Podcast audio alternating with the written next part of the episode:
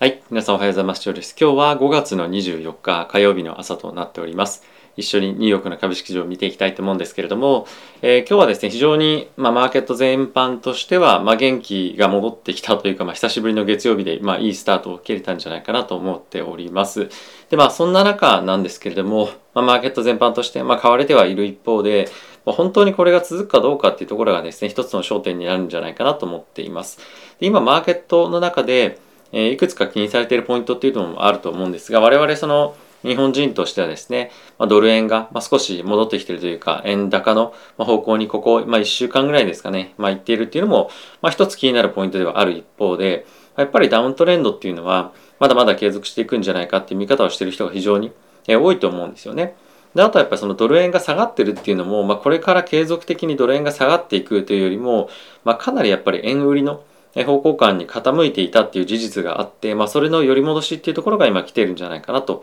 思っています。で、まあ、いろんなマーケットの参加者に聞いてみると、まあ、ヘッジファンドの方がですね、結構円高の方向に、まあ、今、ポジションを、まあ、ちょっと円安の方向に振りすぎていたっていうのもあって、まあ、円を買い戻してるというようなことが、まあ、今起こってますよと。で、まあ、これが継続していくというよりも、まあ、一旦ちょっと行き過ぎたポジションの調整っていうところが今は起こっているのかなと思っていて、まあ、それと同じことが、株式のマーケットだったりとか、ま、もろもろのマーケットで、まあ、今起こっているというところかと思うので、僕はこういったマーケットの反発っていうのが、継続していくんではないかというふうには、まあ、あの、思ってないと。まあ、その反発が継続するとは思ってないという状況ですね。はい。なので、今後も継続して、あの、フェットがですね、まあ、金融の引き締めということをやっていったりですとか、まあ、あとは物価上昇がさらに高まっていくというところもあると思いますし、また中国のリセッションのリスクもありますし、また最近また出てきているモンキーポックスですよね。まあ、サル痘でしたっけ？っていうふうに言われるような、ま、病気も、まあ、グローバルでは、まあ、あの発症していたりとか、結構やっぱ政治的に不安定になってきていると。で、プラスそれに加えて、まあ、ヨーロッパのリセッション入り、および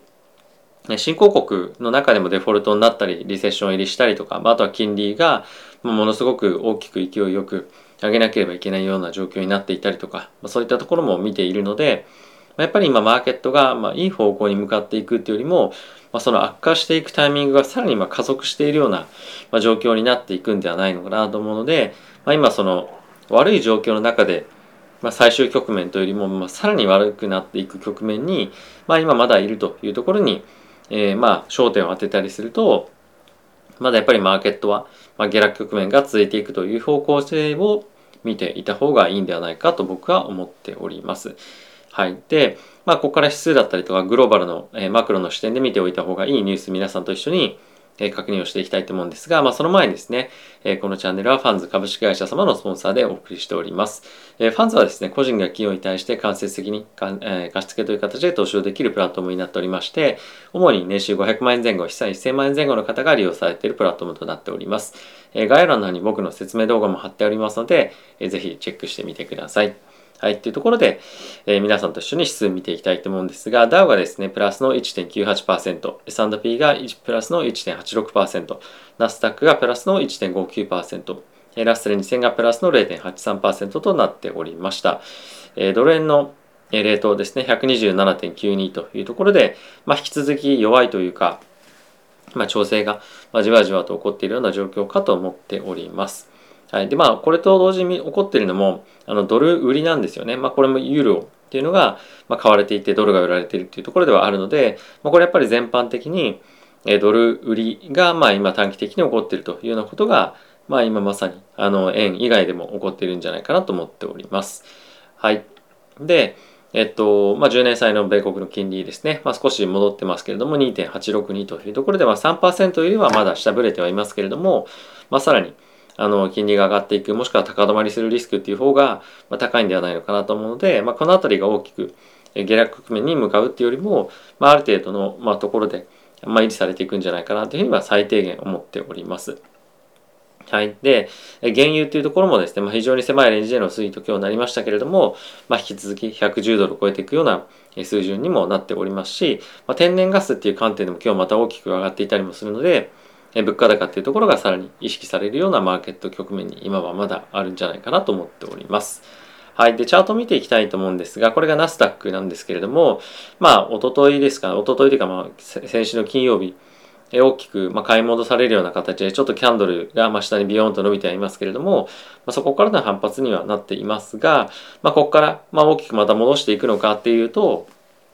まあこれも少しやっぱり難しいんじゃないかなと。まああの、先週もありましたし、まあこうやって戻ってまた下に下がってと。で、さらにどんどんどんどん下にを切り下げていくっていうような、まあ、今状況でもありますので、まあこういったところを見ていくというか、マーケットの環境を考えてみると、まだこのような下落っていうのが、しばらくは続いていくんじゃないかと僕は思っております。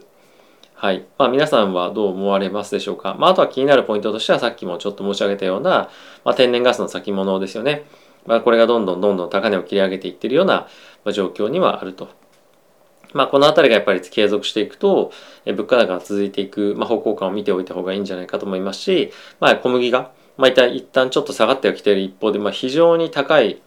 まあ過去の例えばこのまあ、の歴史的ななんていうんですかねあのずっと190、1970年代から見ても、まあ、かなり高い数字になるので、まあ、ちょっと安定してきてるよねっていうふうにまあ見たとしても、まあ、ものすごく異常なレベル感にあるっていうのは変わらないと思いますので、まあ、この辺りを見てみても、物価高が引き続き意識されるような展開にはなっているかと思います。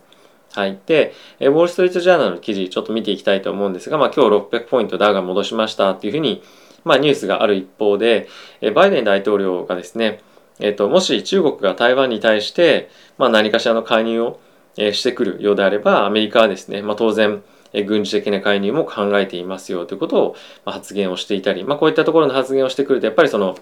まあ、世界情勢の不安定さというところが非常に気になるなというような、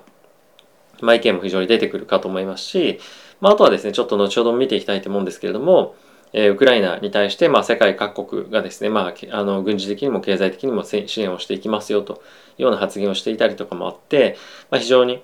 えヨーロッパをまあ中心とした、まあ、経済不安っていうのがさらに高まっていきそうな状況ではあるんじゃないかなと思っております。はいまあ、あとはですねちょっとあのミクロというか、えアメリカ限定にはなってしまうんですけれども、まあ、アメリカのですねあの今道を走っている、えまあ、いわゆるその車の、まあ、平均年齢というか平均のえ使用年数というところが、ま歴史的に、え、ま非常に高く今12.2年というところに、まなってきていますよと、まあ、これはいかにその今新車がマーケットになくて買えなくて、まあ、中古車のみで、まあ、今マーケットがですねあの動いているかっていうのがこれでわかると思うんですけれども、まあ、先日僕の友人もですね、まあ、あるところでというか、まあ、あのドバイの方で、車を買うっていうところをましようとしていたところ、まあ、半年からやっぱり車によっては1年以上本当に普通の車なんですけれども待たなければいけないっていうようなことを言われていたりもしてやっぱりグローバルでのその車不足というか、まあ、半導体不足なんでしょうけれども、まあ、この辺りの解消の道筋っていうのが全く見えないような状況はまだ続いていくんじゃないかと思いますし、まあ、この辺りが継続的に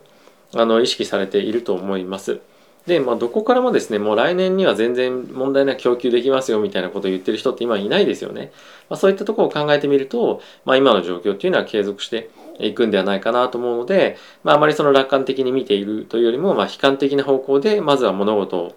というか、まあ、物事というか、まあ、あの株式投資の方ですね、は、まあ、見ておく方が、まあ、安全なんじゃないかと僕は思っております。はい。で、まあ、続いてなんですけれども、えブラックロックがですね、株式マーケットについてダウングレードをしていましたと。で、まあ、これについての理由なんですが、まあ、フェットがですね、あの継続的にもちろんタイトニングっていうのはしていくわけなんですが、まあ、これがやっぱりどこが適正の金融金融引き締め具合かっていうのは後々になってみないと分かんないので、まあ、こう通常であればですね、まあ、あの利上げも利下げもそうなんですけれども、まあ、ある程度、まあ、行き過ぎのところまで行くんですよね。なのでまあこういったところを考えると、まあ、オーバータイトニング、まあ、今回のまあ引き締めで、まあ、ちょっと引き締めすぎるんじゃないかっていうリスクだったりとかまた中国のリスクですね、まあ、こういった中国の景気減速のリスクを考えてみると、えー、まあグローバルに見て株価っていうのは、まあ、ちょっと今積極的に投資をできるようなアセットとは言えないよねと。なので、まあ、ダウングレードしますっていうのが今回ここで言われているようなことになっております。で、ブラックロックに関しては継続的に、まあ、債券もですね、まあ、あのアンダーウェイトだったりとかするんですね。なので今何を買うかっていうふうに言われたりすると非常に難しい状況ではあるんですけれども、まあ、やっぱやっぱり株価っていう観点ではまだまだあの減速減速リスクっていうのは非常に高いんじゃないかというふうに思われてはいるかなと。はい、で次なんですけれどもシティグループですね、まあ、あの日本ではシティバンクが有名ですが、まあ、それらの統括グループの CEO ジェーンさんという方がいらっしゃるんですけれどもヨーロッパはですね、まあ、ほぼ確実にリセッション入りするでしょうというような発言をしております。これはですね、ロシア・ウクライナ情勢というところを中心とした物価高への圧力と、あとは物流がですね、なかなか滞らないというか、あの滞っている状況があの続いているし、まあ、これも続いていくと。でプラスさっきの中国のリスクもそうそうですけれども、まあ、やっぱりその物をなかなか作る状況が整えられないでかつ作ったとしても、まあ、それを運ぶことが非常に難しいえそういう状況を考えるとまだまだやっぱりその物がないっていうかあのことを理由に物価高にえなっていきますよねと。でまあそれから、えさらに景気減速にまあ陥っていくんじゃないか。で今はさっき言っていたモンキーポックスのような、えー、まあ感染病感染病っていうんですか伝染病みたいなのも、まあ、あったりとか、まあ、あとはそのヨーロッパの方では徐々にもちろん、えコロナっていうところは落ち着いてきてはいる一方でまだその完全にグローバルで人がですね、まあ、積極的に行き来するような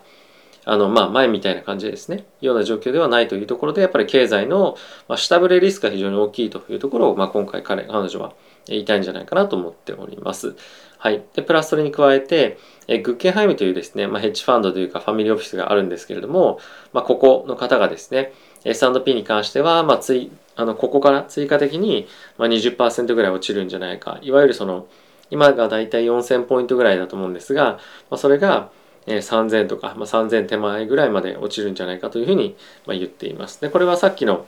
えブラックロックと同様で、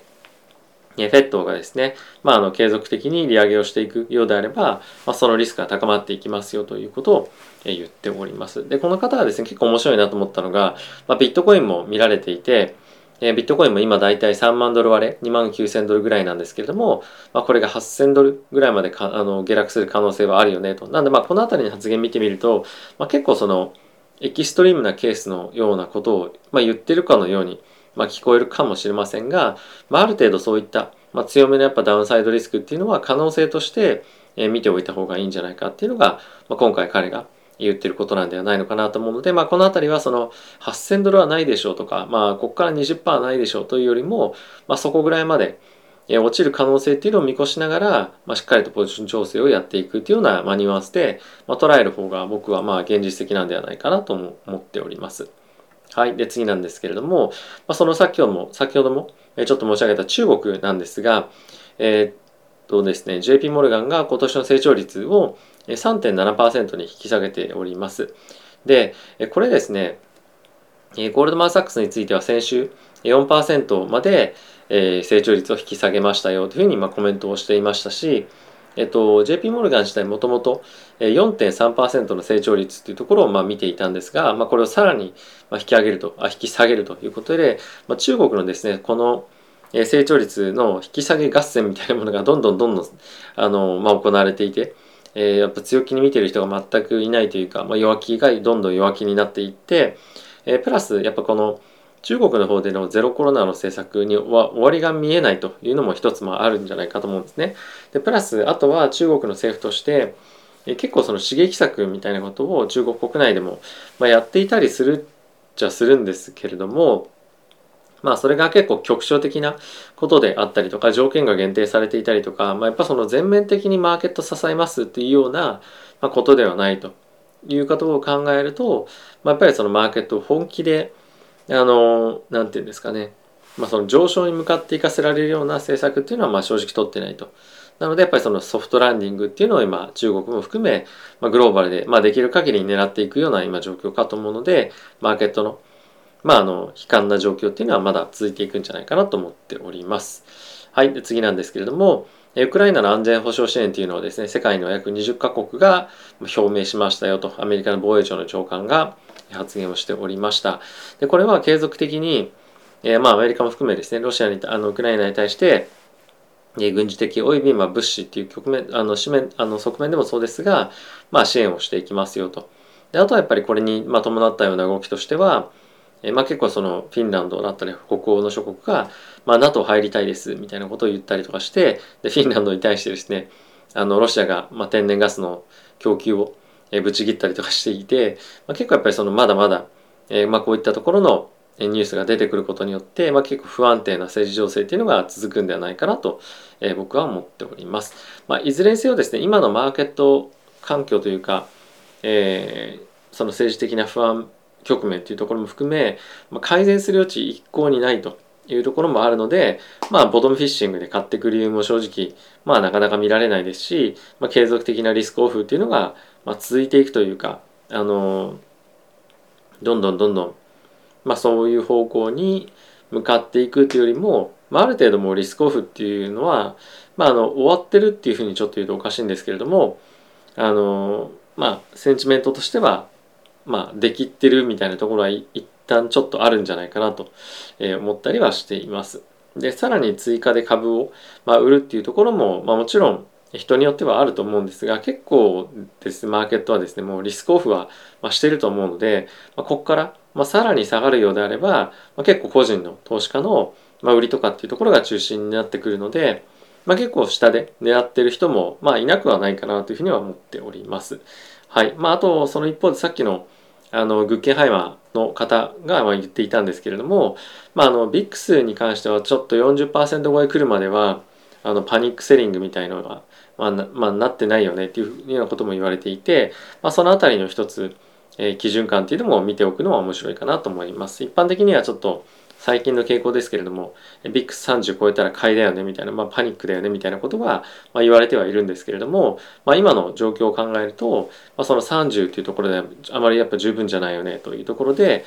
まあ、そのビックスっていう観点でもやっぱり40前後、まあ、そのあたりに大きくドーンと跳ねた時にマーケットではまパニックセリングになりやすいのでそういったところでめがけて買っていこうかなみたいなことを考える人も一定程度いるというような状況ですかね。はい。ということで、えいかがでしたでしょうか？マーケットが、まあ、良くても悪くても、まあ、悲観なことを、まあ、あのコメントするみたいな 日々がですね、まあ、続いてはいるんですけれども、まあ、本当にとにかく今は、え自分のポートフォリオを守るというか資産を守るような、